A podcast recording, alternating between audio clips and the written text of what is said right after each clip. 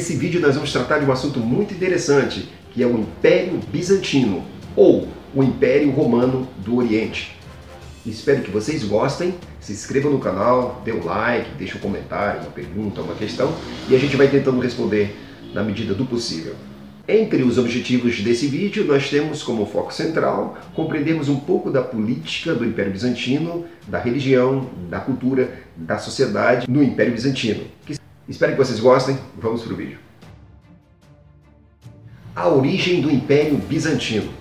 O Império Bizantino, ou Império Romano do Oriente, né, com capital em Constantinopla, hoje Istambul, na Turquia, vai ter sua origem em 395, quando o imperador Teodósio vai dividir o Império Romano em duas partes. Agora nós teremos o Império Romano do Ocidente, com capital em Roma, e o Império Romano do Oriente, com capital em Constantinopla. Ao contrário do Império Romano do Ocidente, né, o Império Romano Oriental, ou Bizantino, vai sobreviver aos ataques dos germanos até 1453 a economia do Império Bizantino. Em virtude da sua posição geográfica, né, a capital Constantinopla teve como sua base o comércio, né, com as importantíssimas rotas comerciais entre o Ocidente e o Oriente. Portanto, os mercadores de Constantinopla, ou do Império Bizantino, comercializavam diversos produtos vindos do Oriente, como da Ásia, da China, do Japão, e assim comercializavam com o Ocidente europeu, principalmente com os mercadores italianos, diversos produtos, como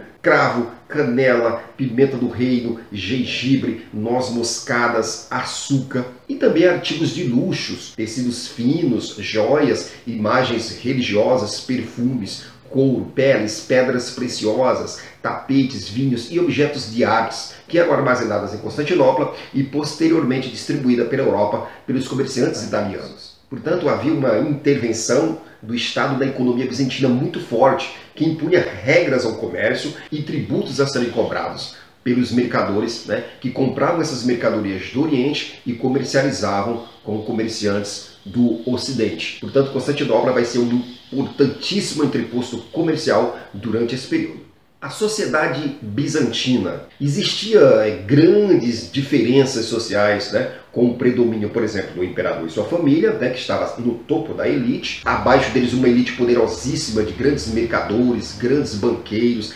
grandes latifundiários e os altos funcionários do Império Bizantino. Abaixo dela nós vamos ter uma camada intermediária, né, composta por comerciantes, artesãos, funcionários, rendeiros de nível médio ou pequeno. E mais na base da pirâmide social bizantina, nós vamos ter os trabalhadores urbanos e os servos, né? que abaixo deles só os escravos, que eram em menor quantidade, né? usados nas obras públicas e nos serviços domésticos.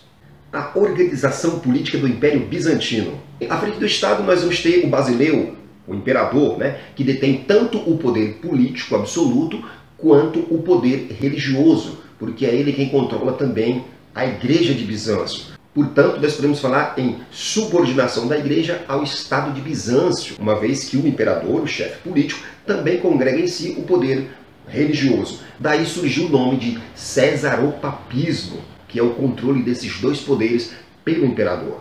As funções do imperador. O imperador nomeia governadores de províncias, prefeitos, auxiliares administrativos, né, ministros, né, e uma das suas principais preocupações é a cobrança de tributos, que resultava em investimentos nas campanhas militares o auge do Império Bizantino com o governo de Justiniano. Nesse período, nós vamos ter a expansão do Império, porque um de seus objetivos era recuperar as terras do antigo Império Romano, e por isso ele realizou inúmeras campanhas no norte da África, na Península Ibérica, na Península Itálica e ampliou os domínios territoriais do Império Bizantino. Os feitos de Justiniano. Entre eles, nós vamos ter a revisão e codificação do direito romano, onde ele vai convocar os principais juristas de Bizâncio, vão publicar o Corpus Juris Civilis, o Código de Direito Civil, que era dividido em quatro partes: Código, o Digesto, as novelas e as institutas.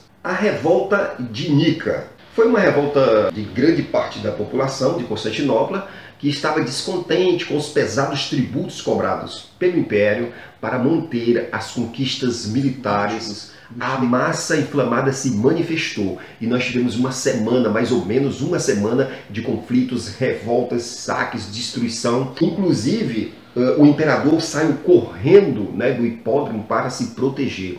E lá ficou alguns dias pensando no que fazer, até que, pressionada pela aristocracia bizantina, tomou a decisão mais precipitada possível. Né? Enviou um exército para abafar é, a grande revolta. E assim, 30 mil pessoas foram assassinadas pelas tropas de Bizâncio. E a revolta de Nica, então, se findou. A religião em Bizâncio.